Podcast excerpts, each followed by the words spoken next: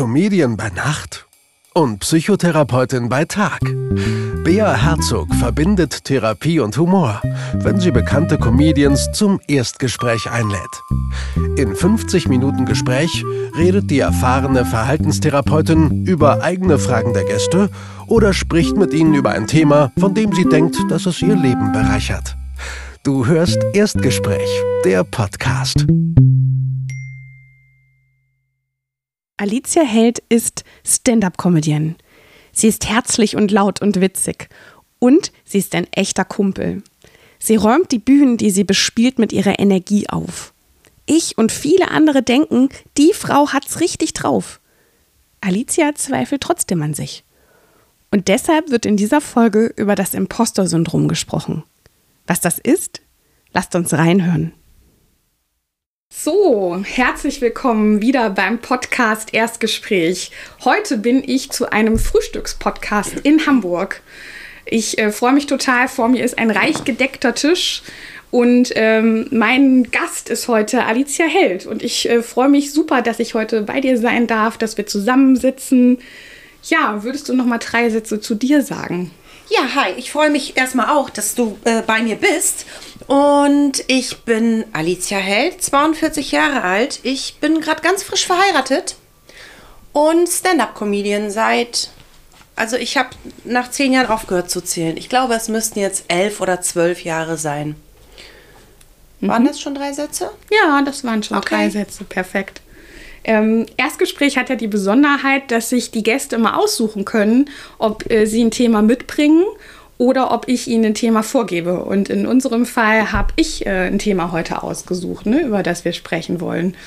Und das Thema, was ich mir ausgesucht habe, ist, ähm, ja, ein bisschen neudeutsch nennt man das das Impostor-Syndrom oder auch so die Idee, dass man selber nicht gut genug ist und dass äh, die Erfolge von einem nicht auf, einen, auf, die, auf die Arbeit, die man selber reingesteckt hat, äh, zurückzuführen sind, sondern dass das einfach Glück war, was einem so passiert im Leben.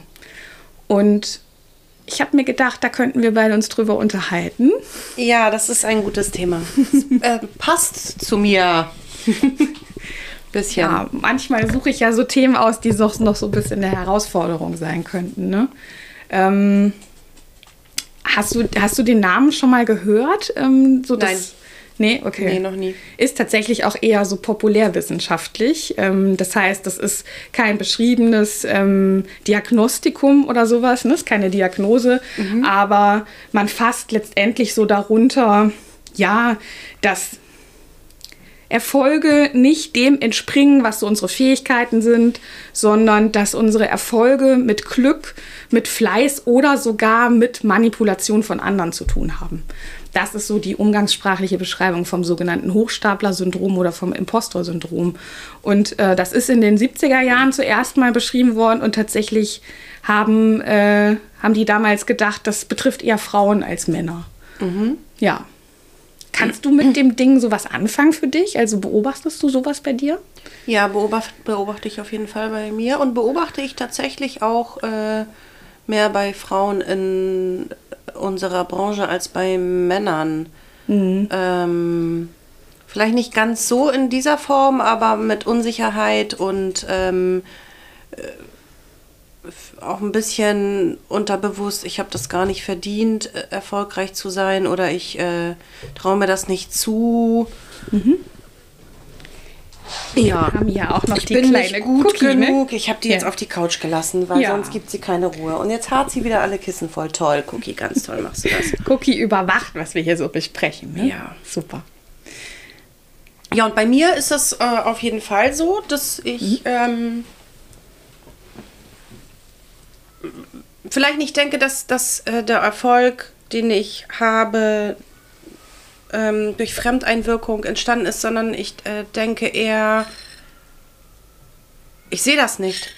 Mhm. Also ich mhm. muss mich wirklich klar hinsetzen und sagen, guck mal, was du alles schon geschafft hast. Mhm. Und äh, jetzt hast du, du, du bedienst ja alle Positionen in, in diesem Beruf, bist ja überall, alles, was wichtig ist, das spielst du ja.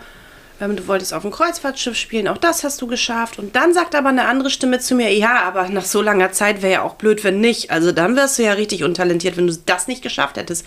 Äh, alle anderen haben es ja früher geschafft. Und äh, so toll ist auch nicht, was du geschafft hast. Guck mal, was die anderen können. Äh, so was denke ich dann. Mhm.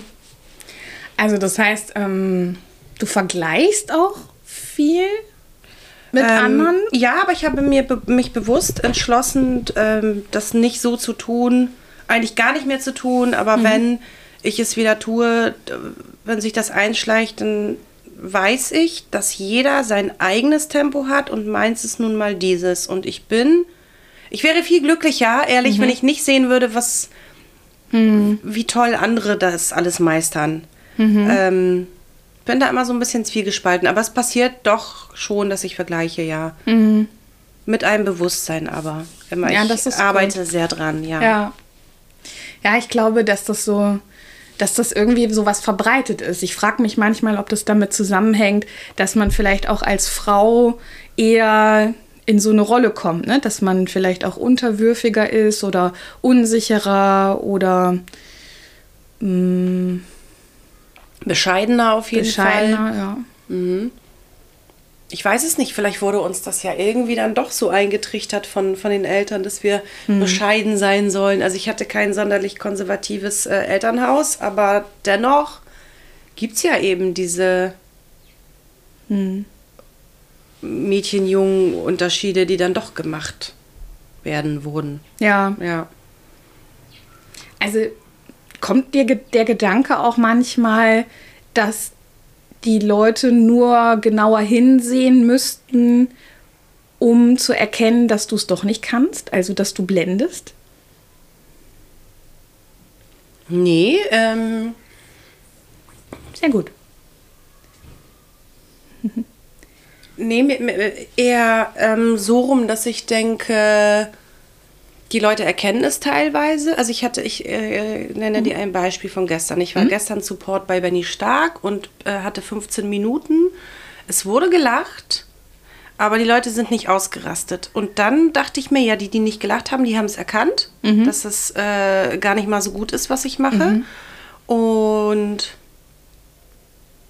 ich weiß gar nicht, wie ich das sagen soll. Manchmal denke ich mhm. wirklich, dass die, die lachen, halt ähm, recht primitiv sind, weil mein Humor ja auch nicht sonderlich intelligent ist. Also meine mhm. Sachen, die ich auf der Bühne erzähle, sind ja sehr, es ist eine sehr einfache Comedy. Mhm. Ich habe da nichts Politisches drin, ich habe da wenig ähm, gesellschaftskritische Dinge drin.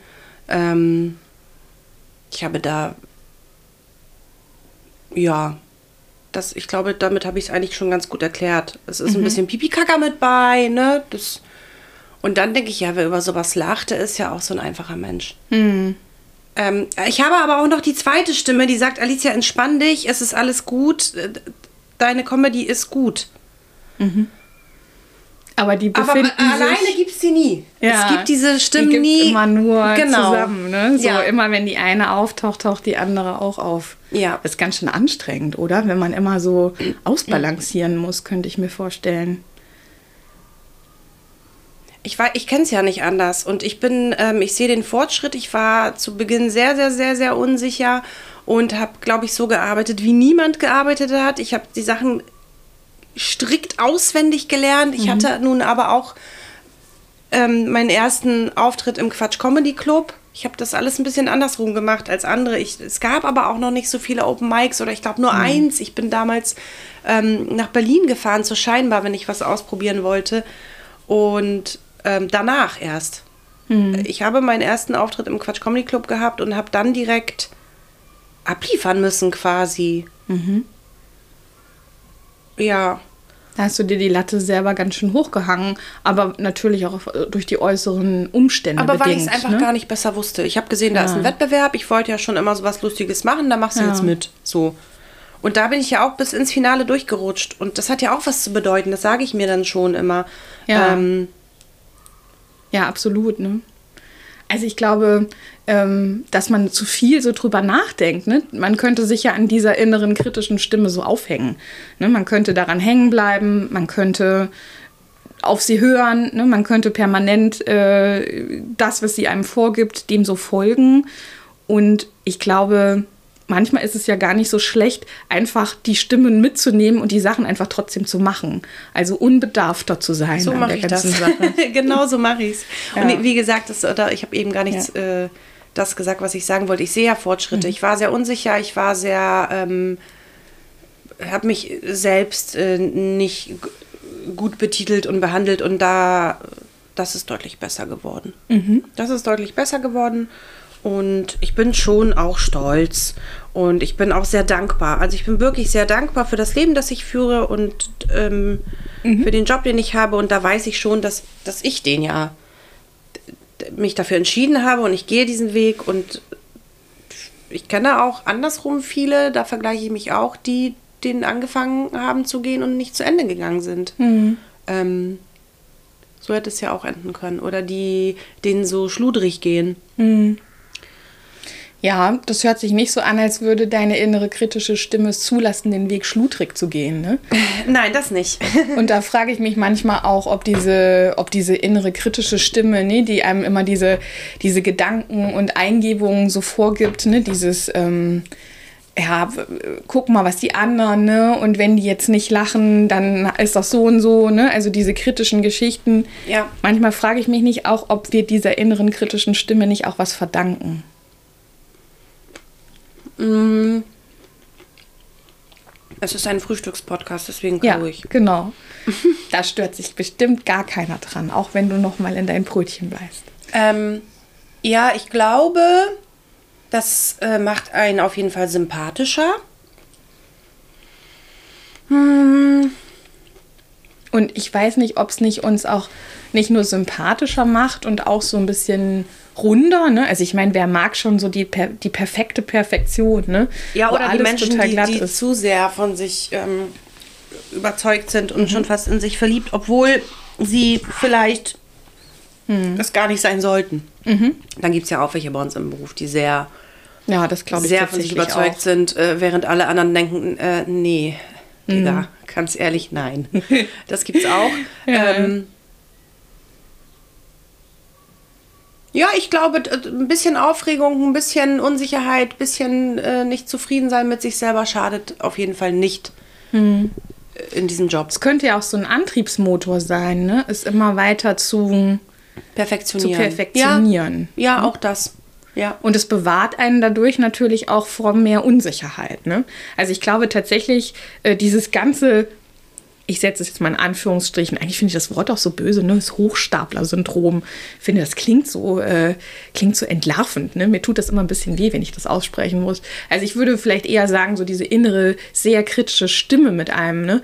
Also ich glaube, dass die einem ja auch ein bisschen davor bewahrt, ähm, Unsicherheiten zu zeigen und dass sie vielleicht auch aus solchen Momenten heraus geboren worden ist. Ne? Also dass es eine gute Methode in der Vergangenheit war, mit Unsicherheit, mit äh, Druck äh, umzugehen und mhm. dass sie da entstanden ist und einfach im Hier und Jetzt so weiter äh, ein Player im Game ist, aber vielleicht gar nicht mehr so häufig gebraucht wird.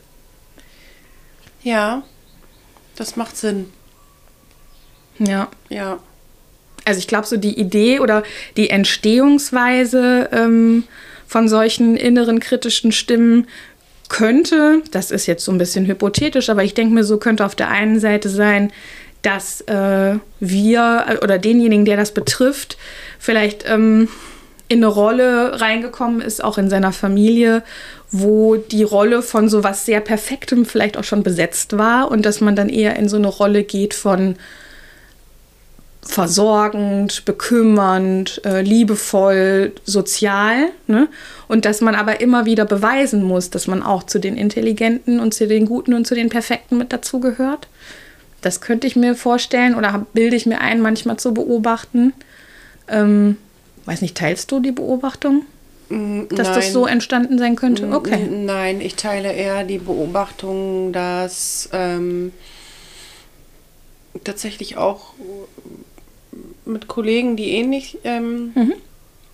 unsicher oder unzufrieden sind mit sich selbst, mit denen ich aber äh, enger befreundet bin und auch über so etwas spreche, mhm. da ist es doch meistens irgendwie in der Kindheit ähm, Ja, dass, dass vielleicht die Eltern nicht so äußern konnten, dass mhm. sie einen mhm. toll finden, stolz sind, lieb haben, sondern eher. Dass eher so Leistung ähm, gemocht wurde. Also, dass man für Leistung. Ja, ja aber, auch, aber auch tatsächlich so schon in die Richtung äh, ungeduldige Eltern, gemeine Eltern, die, die, ja, mhm. sowas in die Richtung eher. Ah, okay. Schon ja, wieso bei uns ist doch alles okay, dem geht's gut, der hat doch ein Dach über dem Kopf und kriegt auch was zu essen, hat auch Spielsachen. Ja. Äh, aber das war's dann auch schon. So. Mhm. So eher so ein harscher Ton, wo sowas mhm. herrschte. Wo, also man ist so ein bisschen verwaltet worden sozusagen. Ja. Man war halt da und ist verwaltet worden und war das dann auch egal, was man gemacht hat? Oder ist es, äh, wurde man für bestimmte so aus deiner Erfahrung oder aus den Gesprächen mit den anderen, wird man dann für bestimmte Sachen mehr belohnt. Ja, aber dann auch so mit, mit, äh, mit materiellen Sachen belohnt. Mhm. Ne, so eher. Ja. Ja. Ja, ja, ich glaube, wie gesagt, ne, dass diese Strategie schon auch in früheren Tagen geprägt worden ist, ne, dass man diesen Perfektionismus ne, und diese Überkompensation und dieses kritische, ähm, dass man das, dass das tatsächlich irgendwo aus der weiteren Vergangenheit kommt und nicht im Hier und Jetzt so geboren ist. Ja, ne? das glaube ich auch. Ich glaube aber auch, das ist, habe ich so für mich irgendwann äh, mhm. dachte ich, ich bin jetzt total psychologisch unterwegs und habe entdeckt, mhm. dass äh, viele, die auch schon, ich habe ja eine Schauspielschule äh, absolviert mhm. und auch dort ähm, ist mir aufgefallen, dass viele Schauspielschüler Einzelkinder sind. Also entweder ähm, mhm. habe ich mir gedacht, vielleicht, weil sie dann die Aufmerksamkeit sehr genießen und mhm. kennen, möchten sie jetzt auf der Bühne stehen, weil sie das mhm. nicht anders kennen.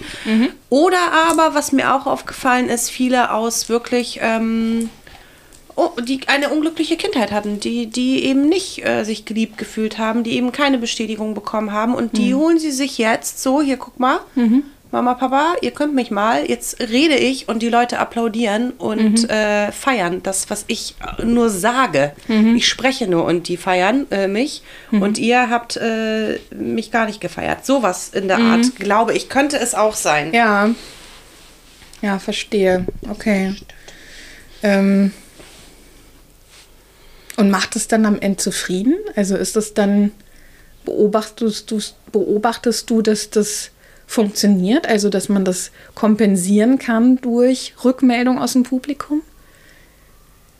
Ja, schon, aber das sind immer die Kollegen, die dann doch ähm, viel kritischer mit sich selbst sind hm. äh, und ähm, ja.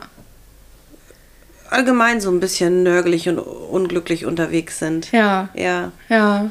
Ja, die einen verstehe. nörgeliger, die anderen äh, äh, unsicherer, aber ja. so das, ja. Ja. Aber dass wir alle so ein bisschen einen Knacks haben, ist ja auch kein Geheimnis. Ich finde schon, wenn man Künstler ist, dann äh, ist man automatisch auch ein bisschen gestört.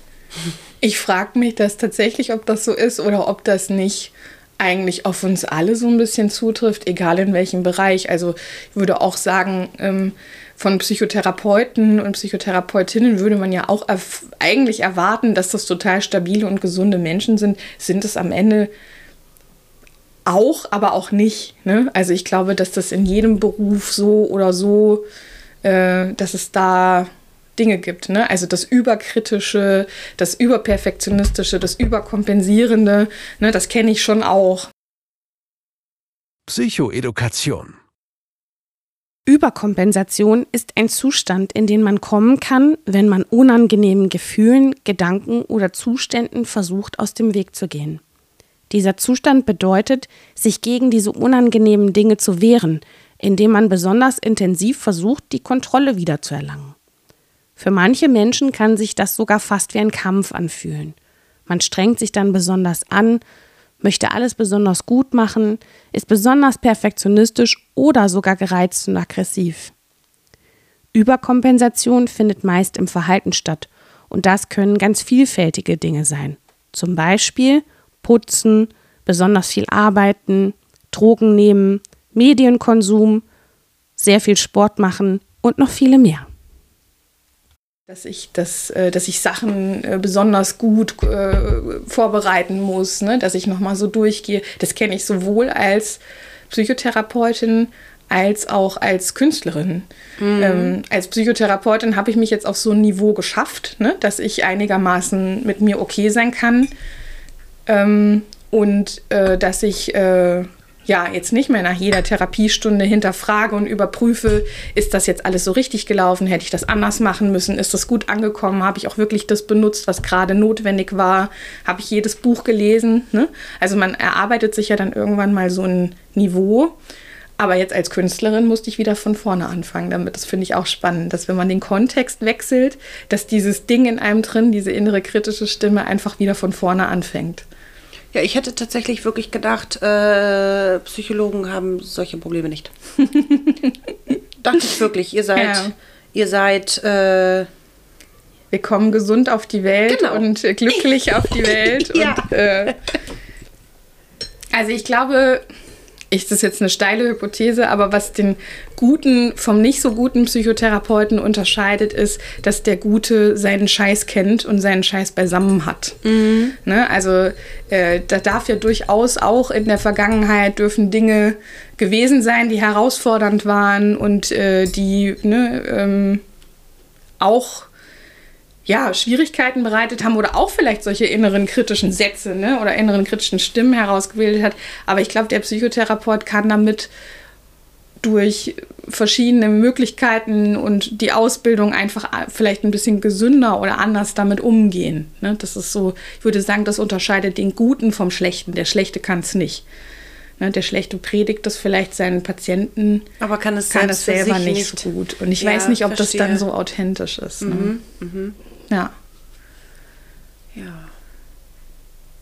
Ich habe natürlich auch mal ähm, ein bisschen nachgeschaut und geguckt, wie man sich so erklärt, ne? dass es so, dass man dieses innere, nochmal in Anführungsstrichen, Hochstapel Konzept von einem hat. Ne? Also, dass man selber, dass die Erfolge gar nicht so in einem selber drin liegen, sondern eher durch diese harte Arbeit, die man da reingesteckt hat und dieses Überperfektionistische entstanden ist. Mhm. Und eine Theorie sagt, dass man. Ähm, dass es einen sogenannten Attributionsstil gibt, den Menschen, die dieses Phänomen an den Tag legen, immer wieder benutzen. Attributionsstil bedeutet, wie erkläre ich mir die Welt?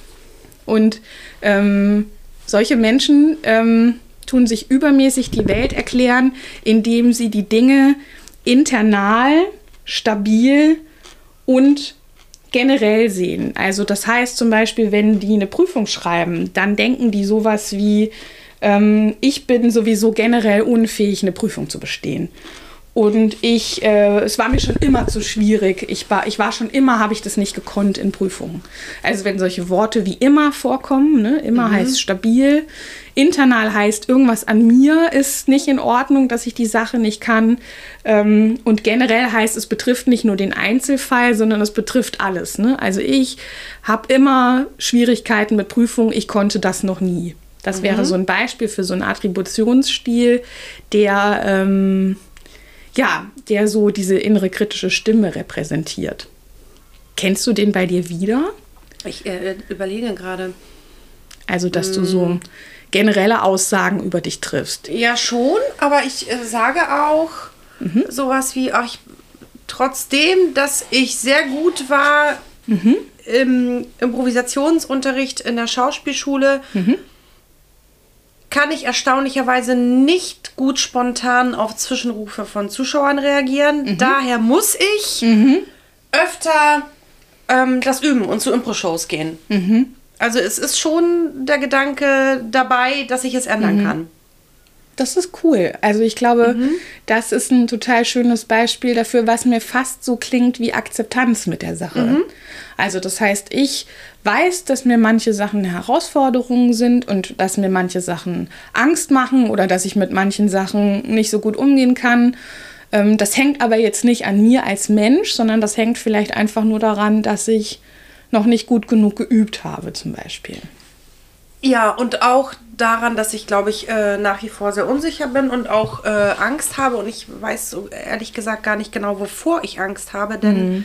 in einem, also in der Schauspielschule ging es wunderbar. Und ich mhm. habe auch äh, Comedy Reeperbahnführungen gemacht in einer Rolle ähm, und bin teilweise mit 40 Mann über die Reeperbahn gerannt und es lief sehr, sehr gut und auch dort, ähm, da ist ja viel los auf, auf, auf die, mhm. da in dieser Meile. Also es kommt von der Seite mal jemand, man kriegt einen Spruch gedrückt, die, die Gruppe ist unruhig und ich habe da immer sehr gut und spontan darauf reagieren können, was aber auch teilweise daran lag, dass ich in dieser Rolle war. Denn ich war nicht mhm. ich selbst, ich mhm. war ja diese Figur und mhm. die ist halt frech und äh, so wie die halt war, die habe ich mir selber so erarbeitet und die hat das gemacht. Das war ja nicht Alicia, das war ja mhm. die. Ähm, Aber auf der Bühne wärst du gerne du selbst und nicht diese Rolle sozusagen? Ja, ich, ja, genau. Und ich äh, möchte mich einfach äh, trauen. Also ich werde, äh, es ist so, jemand sagt was mhm. und früher habe ich es ignoriert. Jetzt mhm. denke ich, okay, du hast ein bisschen Zeit und dann geht so mein, mein Denkapparat an und ich fange an zu filtern. Fällt dir jetzt dazu eine gute mhm. Antwort ein? Weil wenn nicht, dann ist es besser nicht, sich auf diese Diskussion einzulassen. Mhm. Das ist so meine Devise. Lieber dann einmal kurz antworten oder am besten schweigen, hm. weil es nicht unterhaltsam ist und du bist da, um zu unterhalten. Und meistens entscheide ich mich dann doch für kurz und mhm. knapp darauf antworten, weil mir die, die guten Antworten fallen mir entweder hinterher ein oder gar nicht. Ähm, aber ich glaube, es liegt daran, dass ich, sobald es passiert, wenn jemand was sagt, dass ich dann auch nervös werde. Ich werde sehr nervös mhm. und denke, oh Gott, oh Gott, oh Gott, oh Gott, oh Gott, das muss jetzt gut werden, aber du kriegst es mal wieder nicht hin. Also sowas ist mhm. auch schon mit dabei. Aber dann, so ein Gedanke. Aber dann wäre ja, wenn ich das richtig verstanden habe, die Idee dahinter, nur wenn ich das schaffe, spontan und funny auf Publikumsinteraktionen zu reagieren, dann bin ich erst eine gute Comedienne. Auf jeden Fall. Dann bin ich, dann bin ich eine richtig gute, ja. Ah, okay. Sehe ich schon so. Und vorher nicht? Doch, aber das ist schon, das sollte man auch können. Ich finde das wichtig. Okay. Das ist dein Maßstab, ne? Aber wenn man nur das macht, das finde ich auch nicht äh, ja. gut. Es gibt ja auch äh, Künstler, also die, die, viele Newcomer, die gehen raus und quatschen einfach nur mit dem Publikum. Manchmal mhm. muss man aber auch funktionieren. Ne? Manchmal, wenn man jetzt in so einem Quatsch-Comedy-Club ja. gebucht ist, da kann man nicht zehn Minuten quatschen. Da, mhm. da, da, kommen ja. vielleicht auch ältere Menschen hin, die möchten bitte hier ein Programm, das mhm. Hand und Fuß hat und einen, roten Faden und ähm, das eben genau 15 Minuten geht und nicht 12 oder 20. Und das ist, finde ich, auch wichtig. Also mhm. es müsste eine Mischung aus beidem sein. Müsste eine Mischung aus beidem sein. Ja. Und in deiner Wahrnehmung hast du die Mischung noch nicht optimal erreicht? Nein, die habe ich noch nicht optimal erreicht. Okay, und wenn ich jetzt jemand anderen fragen würde, ob du das schon erreicht hättest, was würde der mir sagen? Jemand, den du sehr gerne magst oder der, von dem du sehr viel auch hältst? Mm. Also ich glaube, wenn du jemanden fragst, aus der äh, Branche, dann, äh, den ich auch trotzdem sehr gerne mag, der mhm. würde sagen, sie ist sehr sympathisch, wenn mhm. sie mit, wenn sie was moderiert und mit ihrem Publikum quatscht. Man mag sie, mhm. aber spontan und cool antworten, mhm. da ist sie nicht so gut drin. Ich denke schon, dass die okay. Leute das so sagen würden. Ja. Das spricht zumindest dann dafür, dass es eine realistische Einschätzung ist und nicht eine, die durch dieses, diese innere Unsicherheit so überlagert ist. Ne? Weil ich finde ja, manchmal hat man so innere Wahrheiten. Ne? Diese mhm. Sätze, die du so gesagt hast. Ne? Ich bin immer, keine Ahnung, diese inneren kritischen Stimmen. Ich bin immer unsicher oder äh, ich äh, muss immer perfekt funktionieren und wenn es nicht, dann das ähm, sind ja häufig nur Überzeugungen. Es sind ja Meinungen, die man über sich selber hat, die, wie wir schon gesagt haben, ziemlich früh irgendwann mal so über einen selber entstanden sind, so Glaubenssätze. Mhm. Aber diese Glaubenssätze müssen ja nicht immer in der Realität Bestand haben. Also ich finde, ähm, wenn das eine, das ist eine Meinung, die ich über mich selber habe und eine Meinung kann ich glauben, sollte es aber eigentlich nicht machen. Was ich glauben sollte, sind Fakten. Ne? Und das klingt, als hättest du das zumindest in die Fakten überführt. Ne? Also äh, du weißt, okay, das kann ich tatsächlich nicht und das würde jetzt jeder, würde jetzt, wenn ich jemanden anderen frage, der würde das genauso sehen. Oder wenn ich zehn andere frage, die würden das genauso sehen. Dann ist es was, finde ich, was man verändern kann. Ja. Aber wenn es nur eine innere Überzeugung ist, also ich kann das überhaupt nicht und ich würde jetzt aber zehn Leute fragen und die sagen, hey, die ist total fit im Kopf, die ist schnell, die gibt gute Antworten aufs Publikum, dann hätten wir so eine Dis Diskrepanz. Ne? Mhm. Dann hätten wir vermutlich eher den Hinweis darauf, dass du noch dysfunktional mit der Sache umgehst. Und so klingt sie aber eigentlich schon ziemlich gut. Ne? Da hast du echt schon was Gutes geschafft, nämlich dass du dich an Fakten hältst. Und Fakten, finde ich, kann man immer verändern. Mit Fakten kann man anders umgehen, die kann man anders akzeptieren, als wenn das solche toxischen inneren Botschaften sind. Ja, das war mir so nicht bewusst. Danke, dass du das so sagst. Das ist schön. Ja. Ja. Also finde eh, ne, so den Ansatz, den du da hast, der ist sehr darauf basiert, mit dir selber in irgendeiner Form fair zu bleiben. Und ich finde, das ist auch was, was ne, was, was man lernen kann damit, wenn man solche inneren toxischen Botschaften hat, wie man es jetzt auch immer nennen möchte, das Imposter-Syndrom, das Hochstapler-Ding, innere kritische Stimme. Am Ende sind das ja immer irgendwelche inneren toxischen Botschaften, ne, die auf so einem Attributionsstil beruhen, der immer mit uns selber in irgendeiner Form kritisch ist und überdauernd ist. Ähm, dass man mit diesen Sachen eher akzeptierend umgeht und eher fair. Also, mhm. dass man versucht, einen fairen Blick auf sich selber zu richten. Und das ist ja eigentlich total schön, wenn das dir so ja. immer wieder ausgleichend gelingt. Was hast du, was hast du gemacht, um zu dem Punkt zu kommen? Gibt es da irgendwie Denkprozesse, die du verändert hast? Zum ja, Beispiel? viele Gespräche habe ich geführt mit mhm. äh, KollegInnen, ähm, die ähnliche Probleme haben und äh, ich bin ich beobachte äh, meine Denkweise. Ich neige auch gerne dazu, mich selber als dumm, dick, verfressen, faul zu beschimpfen. Und das, ähm, das lege ich immer noch ab. Es mhm. passiert immer noch. Aber ich äh, höre das jetzt bewusst und wenn es wieder anfängt, dann korrigiere ich mich auch selbst. Ähm, aber das, äh, das hätte ich nie geschafft, wenn andere das nicht an mir beobachtet und erwähnt hätten. Mhm. So, Alicia, du kannst doch nicht die ganze Zeit dich selbst als, weiß ich nicht, verfressene Kuh beschimpfen. Mhm. So. Ähm, wenn ich mal zwei Kilo zunehme, dann, dann äh, sowas. Dann, dann bin ich also, sehr streng zu mir. Also, dass ich beobachte mich und korrigiere mich und ähm, mhm. sehe bewusst mein Verhalten.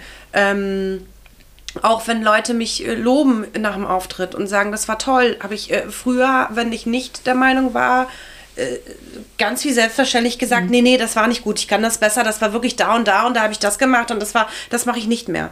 Ähm, auch wenn es mir manchmal richtig schwer fällt, mhm. äh, einfach nur zu sagen, äh, danke, hat Spaß gebracht, mhm. auch wenn es vielleicht nicht stimmt.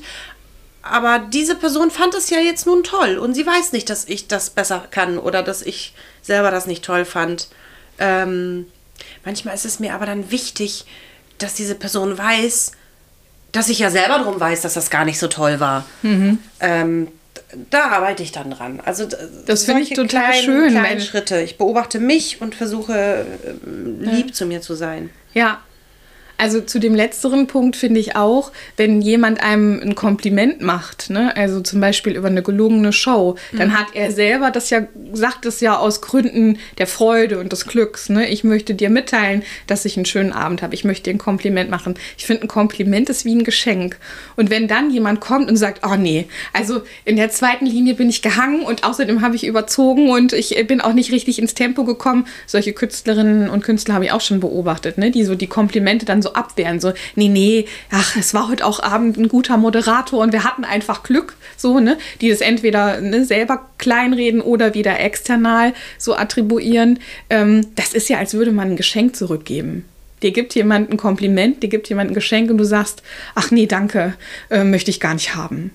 Und das finde ich eigentlich demjenigen, der dieses Geschenk gegenüber, der das Geschenk macht, finde ich das eigentlich total schade gegenüber. Ne? Der gibt dir was aus purer Freundlichkeit und du sagst, ach nee, danke.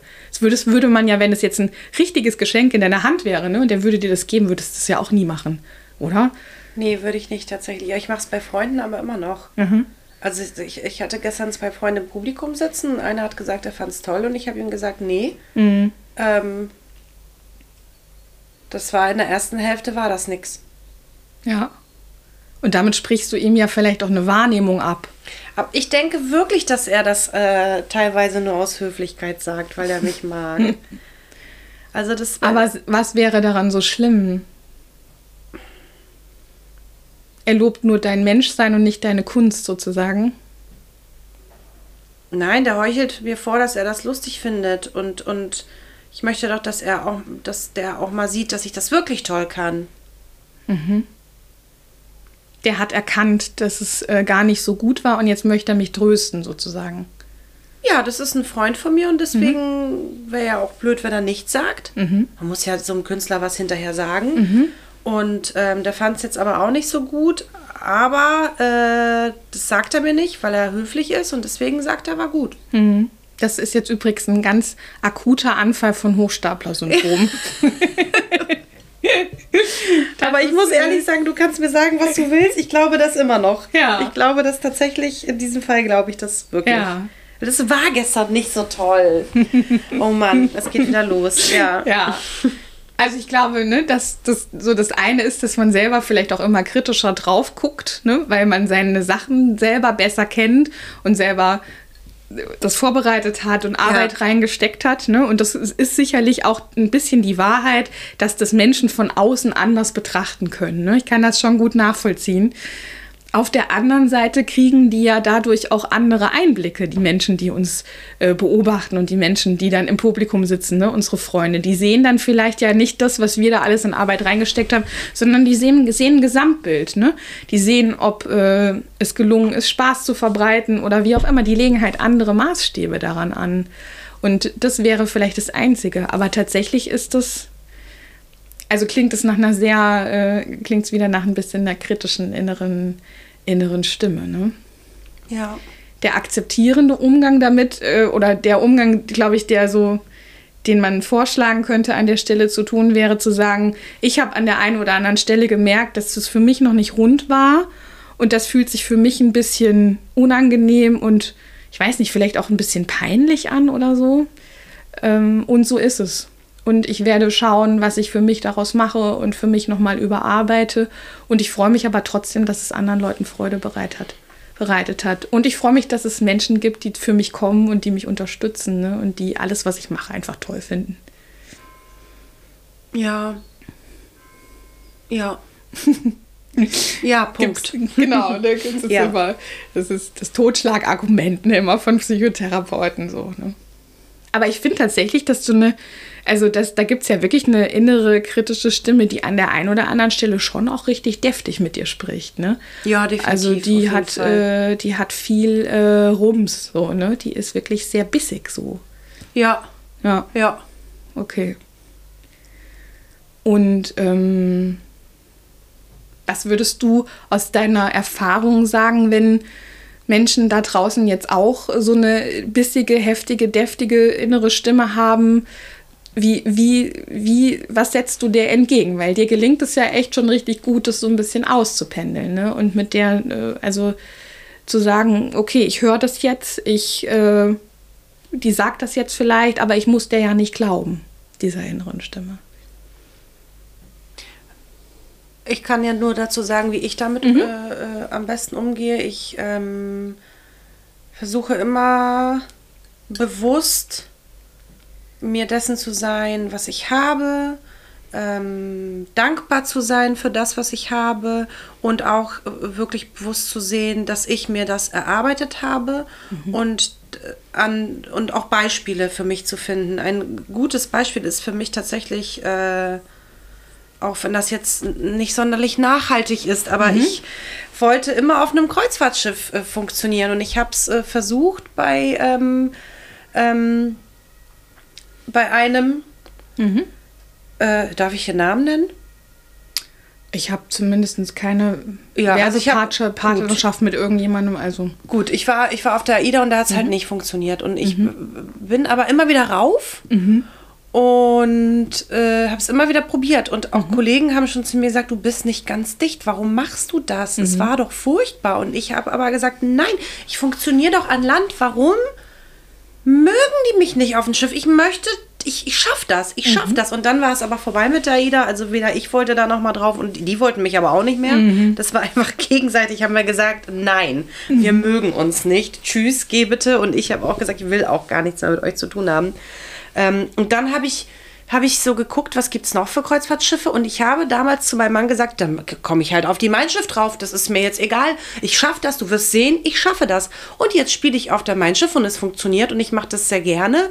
Ähm, und da funktioniert es sehr, sehr gut. Mhm. Und das ist ja nicht einfach so passiert. Ich habe da ja was für getan. Und sowas sage ich mir dann das hast du geschafft, guck mal, schau dir an, was du geschafft hast, hast du ganz alleine geschafft. Da ist ja keiner gewesen, der dich an die Hand genommen hat und gesagt hat, hier, jetzt spielst du da, sondern mhm. das war ein, ähm, das war die Ochsentour mhm. teilweise. Ich habe ja auch draufgezahlt, um irgendwo auftreten zu können. Und da, mhm. da sowas sage ich mir. Also mhm. ich lobe mich selbst. Ich ähm, sage mir immer wieder, dass das wichtig ist, sich selbst zu lieben. Und was auch sehr gut hilft, ist, ah, das ist ein sehr guter Tipp, den ich mhm. finde, der ist gut. Ähm, was würdest du einer Freundin raten, frage ich mich immer. Was würdest du einer Freundin raten, die so drauf ist wie du? Oder auch wenn ich ein Problem habe, mhm. ähm, denke ich mir, aber ich selbst würde es doch einer Freundin so und so raten. Warum mache ich das denn nicht? Mhm. Finde ich einen total, total schönen Tipp. Also die Technik, die dahinter steht, ist, ähm, könnte man in zwei Sachen übersetzen. Das eine ist so ein fairer Blick, also ein fairer Blick auf sich selber äh, zu richten, weil es gelingt einem ja häufig leichter, fairen Blick auf anderen zu richten. Also wenn ich dich jetzt fragen würde von deiner besten Freundin, was sind zwei positive Eigenschaften, zum Beispiel zum Thema Freizeit, zum Thema Beruf und zum Thema Freundschaften, dann könntest du mir vermutlich aus dem Stegreif ganz schnell zwei positive Eigenschaften nennen über diesen Definitiv, Menschen. Ne? Ja. Und wenn ich dich jetzt bitte, dir in demselben Tempo, ohne nachzudenken, zwei positive Eigenschaften zu denselben Kategorien über dich selber zu nennen, würde das dir gleich leicht fallen? Nein, nicht in demselben Tempo. Genau, ne? man müsste ein bisschen überlegen, weil dann sofort wieder diese innere Stimme kommt und sagt, ha, aber Eigenlob stinkt ja vielleicht auch, ne? Und äh, ach, das ist vielleicht gar nicht so eine gute Eigenschaft. Also man zensiert sich dann sofort wieder mhm. selber, ne? Ja. Und das, was du aber da gerade so vorgeschlagen hast, ist eigentlich der faire Blick, ne? Also ich bin mit mir selber so fair, wie ich mit anderen sein würde. Ja. Wenn ich das jemandem anderen zugestehe, dann mache ich das auch mit mir selber, weil mhm. es gibt ja keinen Unterschied in der Wertigkeit. Und das Zweite, ähm, was du da gerade erzählt hast, könnte so ein bisschen äh, die Fertigkeit sein, so einen Helden des Alltags zu haben. Also ich finde immer Helden des Alltags total schön. Ähm, Helden des Alltags ist so ein Konzept, dass man sich jemand überlegt, der echt richtig cool drauf ist. Aber nicht so ein Superman oder Superwoman, sondern jemand mit seinen Hölzchen und Stöckchen, also mit seinen Ecken und Kanten. Ein Helden aber des Alltags. Jemand, der die Sachen richtig gut macht, aber gleichzeitig auch manchmal scheitert und manchmal Schwierigkeiten hat. Und wenn man sich den dann in solchen Situationen vorstellt und fragt, sich fragt, was würde der denn jetzt sagen oder was würde der denn jetzt mit der Situation machen, dann finde ich, hilft mir das auch immer so ein bisschen so einen Abgleich zu finden. Wenn ich zu sehr in diesem kritischen Ding drin bin, mhm. ne, dann überlege ich so, hm, was würde die denn jetzt sagen, wie würde dies machen und für die wäre das doch auch in Ordnung. Und dann gönne ich mir das sozusagen selber. Auch ein schöner Tipp, ja. Ja, also das geht ja genauso in die Richtung. Ne? Also mhm. da hast du ja echt schon total viele schöne Strategien so entwickelt. Ne? Ja. Echt gut. Und ne, wir haben vorhin über diesen Attributionsstil gesprochen, dass ähm, dieses Hochstapler-Ding sehr damit verbunden ist, die Dinge häufig internal, also persönlich zu sehen, stabil, also über einen langen Zeitraum und generell auf alles bezogen. Und was du da gerade erzählt hast, war, ähm, andersrum. Ne? Also du sagst, das habe ich mir selber erarbeitet, das ist meine Leistung und ich habe dafür hart gearbeitet. Also es ist spezifischer. Ne? Es ja. ist auf deine eigene Leistung bezogen und es ist nicht, weil du denkst, dass da irgendjemand, keine Ahnung, äh, dein Gesicht hübsch gefunden hat bei meinem Schiff, sondern das ist, weil du das dir erarbeitet hast. Ne? Ja, das stimmt. Und das ist auch, das ist schön, da hast du den Attributionsstil geändert. Ne? Ja, ich denke, es äh, hilft auch, wenn man äh, viel drüber spricht, mhm. darüber, dass man unsicher ist und sich selbst äh, mhm. kritisiert. Also ich rede viel mit äh, Kollegen drüber. Ich, ähm, ja. Das hilft sehr, weil dann kommen andere Meinungen dazu und vielleicht äh, haben andere Kollegen dasselbe Problem und dann äh, tauscht man sich aus und man sieht, man ist nicht alleine damit und man äh, erfährt, wie andere damit umgehen. Ja, das ist tatsächlich, finde ich, ein ganz wichtiger Tipp so zum Schluss, ne, dass man ähm, immer sehr darüber sprechen sollte und dass man damit nicht hinter den Berg halten sollte, was da so Gedanken durch den Kopf gehen. Weil ich glaube, diese inneren kritischen Stimmen, mhm. die könnten ja auch sowas vorschlagen wie, behalte es erstmal für dich, das ist peinlich, ne? Schwächen gibt man nicht so gerne zu äh, Unsicherheiten gibt man nicht so gerne zu. Wenn ich mich öffne, könnte mir vielleicht auch was passieren. Ne? Dann könnte, könnten Leute das ausnutzen oder die merken dann meine Schwäche und die machen daraus irgendwas Schwieriges. Aber es ist ja eigentlich eher das Gegenteil, dass wenn man offen damit umgeht, dass man dann auch Tiefe erlebt und einen tieferen Austausch mit anderen Menschen hat. Ja, definitiv. Und da habe ich ja natürlich Glück in diesem Beruf. Ich treffe auch viele, viele, viele, viele mhm. Menschen. Dieses Glück hat nicht jeder. Äh, meistens hat man ja dann doch nur so ein ausgewählten Kreis mhm. äh, Menschen, mit denen man sich umgibt. Aber in diesem Job ist es nicht so. Man kann mit vielen Menschen sprechen. Das äh, tut echt mhm. gut. Ja. Also wenn ich jetzt noch mal so ein bisschen zusammenfasse, was wir heute über was wir heute geredet haben, dann war das, dass ich so eröffnet habe, gerne mit dir über das sogenannte Hochstapler-Syndrom zu sprechen, das Imposter-Syndrom. Und dieses Imposter-Syndrom sagt so, also Erfolge die haben nichts mit mir zu tun, sondern die haben damit zu tun, dass ich Glück hatte und dass äh, einfach zufällig gute Dinge passiert sind. Mhm. Und dass das aber gar nicht so ein hilfreicher Ansatz ist, die Dinge zu sehen, dass das vielleicht aus Vergangenheit kommt, aber trotzdem im Hier und Jetzt gar nicht mehr so viel Sinn macht, sondern dass es im Hier und Jetzt viel mehr Sinn macht, mit sich selber fair zu sein, so fair wie mit anderen dass es wichtig ist, ähm, die Erfolge auch auf sich selber zu nehmen und nicht nur durch Glück und Zufall zu erklären.